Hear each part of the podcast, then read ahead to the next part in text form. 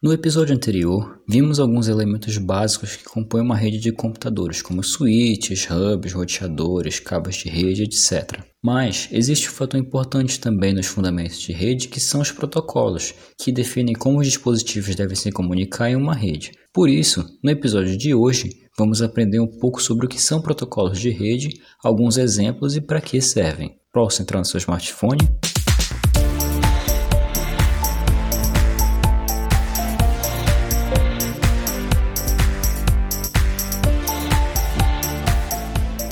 Se me permite, muitíssimo obrigado. Eu sou o Petros Davi e este é a versão beta sobre protocolos de rede. Bem, eu tenho alguns recados que eu tenho que trazer hoje, pessoal, que são recados muito importantes e que vai e que são um pouco pertinentes.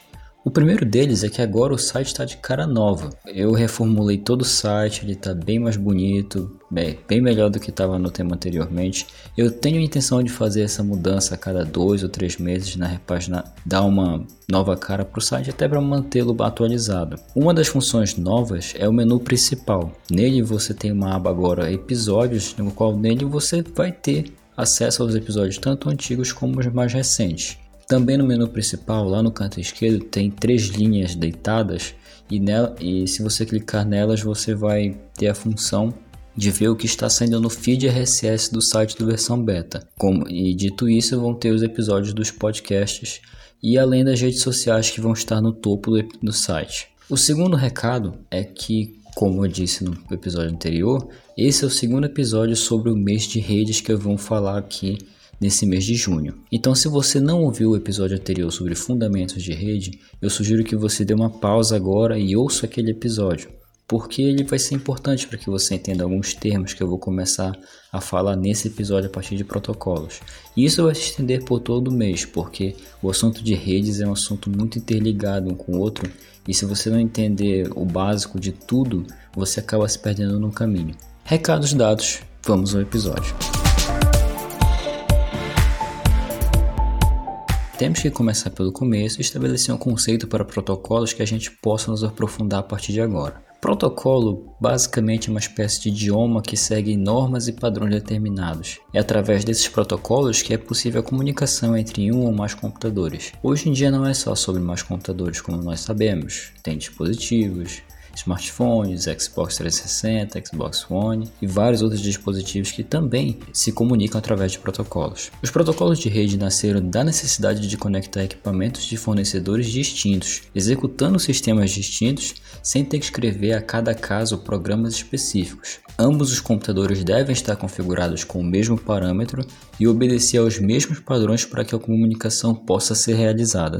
Uma das funções dos protocolos é armazenar os dados que serão transmitidos pela rede, dividir esses dados em pequenos pedaços chamados de pacotes, na qual dentro de cada pacote há informações de endereçamento que informam a origem e o destino do pacote, e então encaminhá-los ao destinatário. É através do protocolo que as fases de estabelecimento, controle, tráfego e encerramento, que são componentes da troca de informações, são sistematizadas.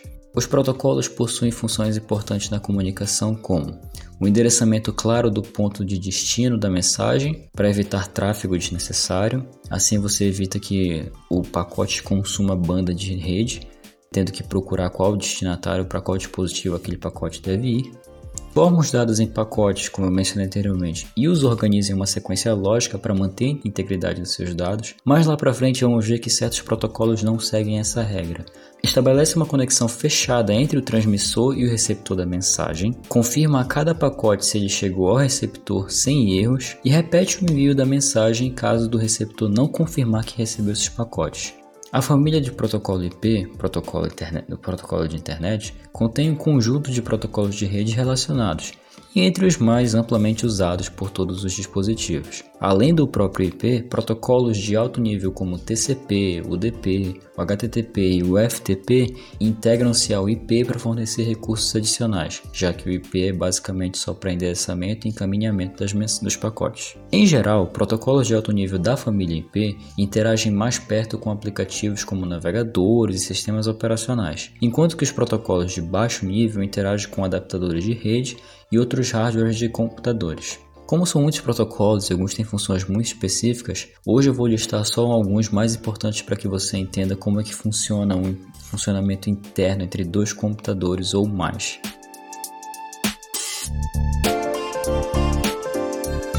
Eu não podia começar com nenhum outro sem ser o protocolo TCP. O protocolo TCP, o protocolo de controle de transferência, é um protocolo importante usado na transmissão de dados pela rede. O TCP trabalha em conjunto com o IP, em uma dupla que você já deve ter ouvido falar, inclusive aqui na versão beta, chamada de TCP/IP. Você deve ter ouvido sobre o TCP/IP provavelmente se você escutou os episódios sobre a história da internet. Se você não os escutou, eu recomendo que você os escute para você entender um pouco mais do histórico de como surgiu o protocolo TCP/IP. Você pode ver este termo nas configurações do seu computador também, do seu smartphone, do seu dispositivo portátil, do seu Xbox, dos seus videogames. Apesar do TCP ser comumente associado ao IP, o TCP tem suas próprias tarefas e conjunto de regras. A função do TCP é controlar a transferência de dados de forma que seja confiável, como já mencionei no começo, em redes como a internet, os dados são transmitidos em pacotes, que são unidades de dados que são enviados independentemente na rede e são remontados quando chegam ao destino para devolver os dados originais.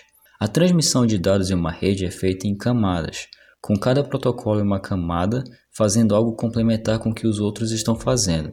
Esse conjunto de camadas é chamado de pilha de protocolos. O importante entender agora é que as camadas de rede ou as camadas de comunicação de, e o caminho que, o, que os pacotes de protocolos seguem é uma sequência lógica e existem algumas diferenças que, que eu posso explicar no próximo episódio. Por exemplo, em uma pilha você pode ter vários protocolos, como o HTTP, o TCP e o IP, além do Wi-Fi que usa um protocolo diferente. Isso significa que quando, por exemplo, um computador está acessando uma página da web, ele usa o protocolo HTTP para obter a página da web em HTML, o TCP controla a transmissão desses dados, o IP estabelece a conexão na rede, por exemplo, como a internet, e o Wi-Fi transmite pela rede local. Isso é como se você tentasse acessar algum site seu através do seu smartphone. Isso acontece todas as vezes que você faz isso.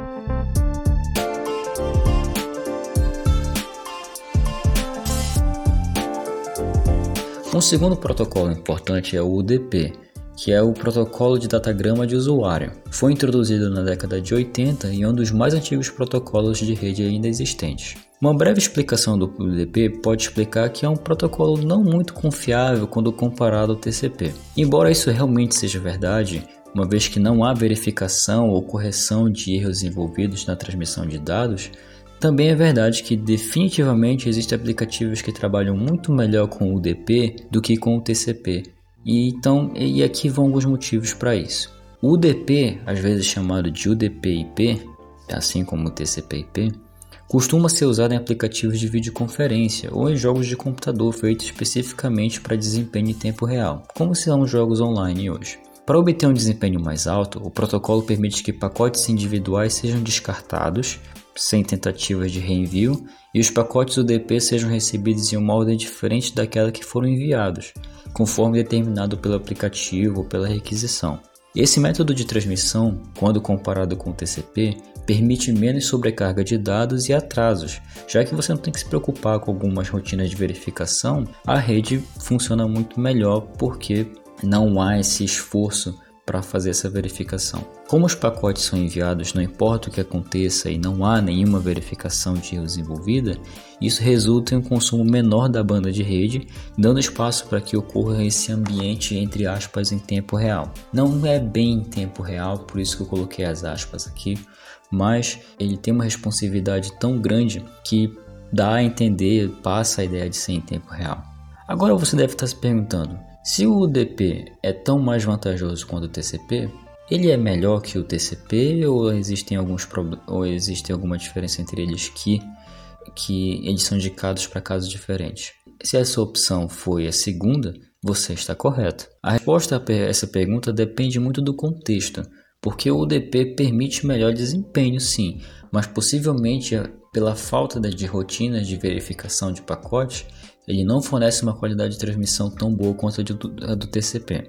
Um bom exemplo de quando o UDP pode ser preferido em relação ao TCP é quando se trata de um aplicativo que funciona melhor com menos latência, como jogos online, bate-papo por vídeo ou transmissões de voz, ou talvez vendo um próprio vídeo no YouTube. Os pacotes podem sim ser perdidos, mas com menos atrasos em geral para reduzir a qualidade, não é percebida muita perda de pacote. Então, quando você está assistindo suas séries na Netflix ou seus vídeos no YouTube e de repente a qualidade da imagem fica um pouco comprometida, é porque alguns pacotes UDP foram perdidos no meio do caminho. Mas para evitar que, você, que a sua reprodução não pare, ele vai tentando substituir isso com outros pacotes que vão sendo enviados também.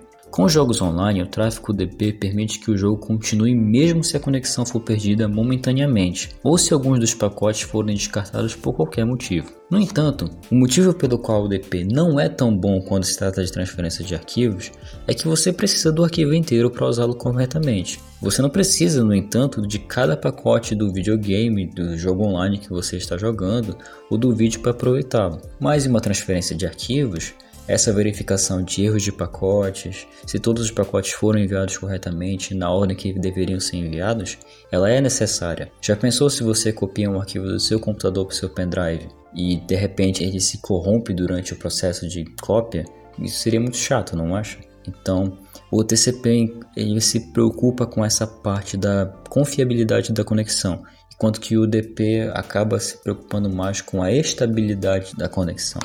Agora que conhecemos dois dos protocolos responsáveis pela maior parte da comunicação entre os computadores e outros dispositivos na internet, vamos conhecer protocolos mais específicos, mas que desempenham funções importantes também. Por hoje, nós vamos falar apenas do HTTP. Para um próximo episódio, quem sabe eu fale do outro que eu mencionei aqui hoje, que foi o FTP.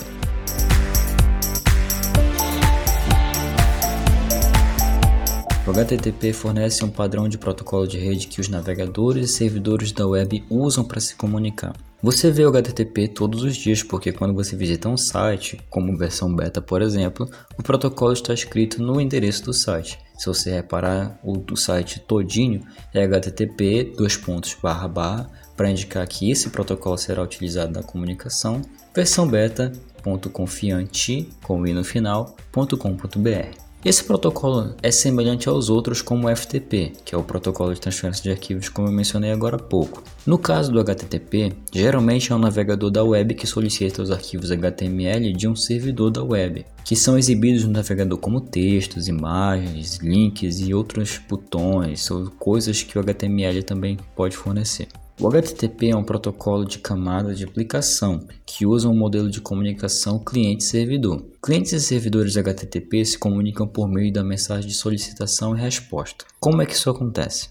O navegador inicia a comunicação com o servidor HTTP, iniciando uma conexão TCP com o servidor. Nesse caso especificamente, o TCP é utilizado para que mantenha a integridade dos dados e para que mantenha a confiabilidade da conexão. As sessões de navegação na web usam geralmente a porta 80 do servidor por padrão, embora outras vezes outras portas como a 8080 também sejam utilizadas. Eu vou comentar um pouco mais sobre portas de rede futuramente. Depois que uma sessão é estabelecida, você aciona o envio e o recebimento de mensagens HTTP visitando a página da web. Um exemplo básico é que se você navegar pelo recente site da versão beta, se você clicar no menu em alguns dos episódios, seu navegador fará um pedido ao servidor onde o site está hospedado, solicitando qual o arquivo correspondente àquele episódio. Por exemplo, se você procurou sobre o episódio de feeds, caso o arquivo que você pediu ao clicar no link realmente esteja disponível, o servidor repassa o arquivo e ele é processado no navegador do seu celular ou do seu PC.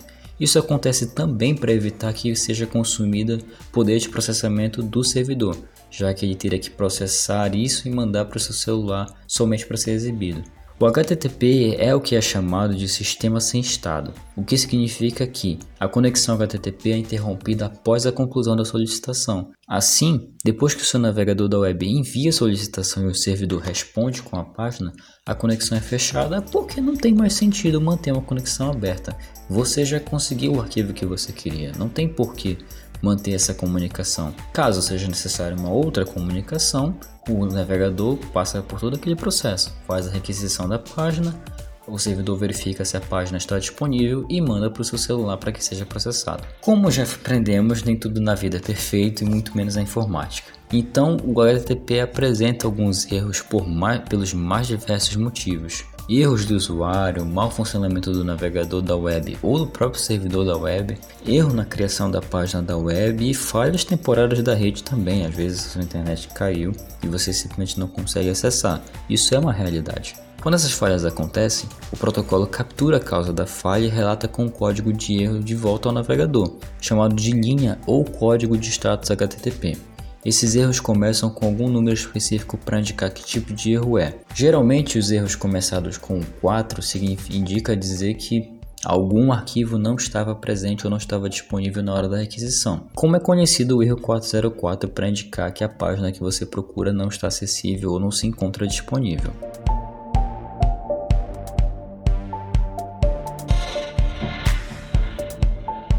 Concluindo aqui o episódio dessa semana, existem outros protocolos e quem sabe eu faça uma parte 2 comentando sobre o uso de outros protocolos, porque eu deixei realmente um monte de coisa de fora.